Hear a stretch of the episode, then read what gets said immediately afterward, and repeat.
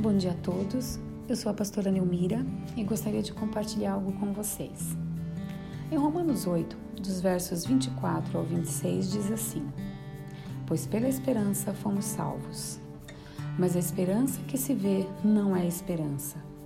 Quem espera por aquilo que está vendo? Mas se esperamos o que ainda não vemos, aguardamos pacientemente. Da mesma forma, o Espírito nos ajuda em nossa fraqueza pois não sabemos como orar, mas o Espírito intercede por nós com gemidos inexprimíveis. Quantos aqui se pegam pensando no amanhã? Nos problemas que podem estar enfrentando no casamento, com os filhos, no trabalho, na saúde, nas finanças e até mesmo nos sonhos que parecem impossíveis de atingir. E de repente se sentem diante de uma tristeza profunda Existe um dado da Organização Mundial da Saúde de 2016 que diz que 30% da população mundial sofre de doenças como ansiedade e depressão.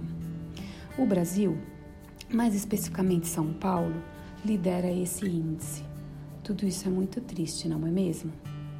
Após avaliar esse dado e meditar na palavra de Deus, cheguei à conclusão que está faltando esperança naquilo que não se vê. Mas eu preciso te dizer algo ainda muito melhor. Para aqueles que crê no sobrenatural, passam a ver as dificuldades numa perspectiva diferente. É como se a gente colocasse uma lente chamada esperança em Cristo. Então a nossa forma de ver e esperar naquilo que parece impossível é transformada. Sabe, Jesus é o maior interessado em mudar a minha e a sua história.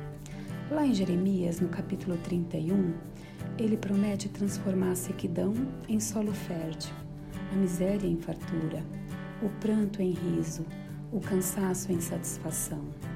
Por fim, o Senhor diz assim: Com amor eterno eu te amei, com benignidade te atraí.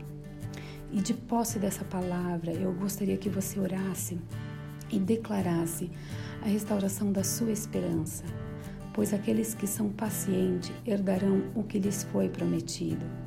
E não esqueça, há pão na casa do pão. Amém?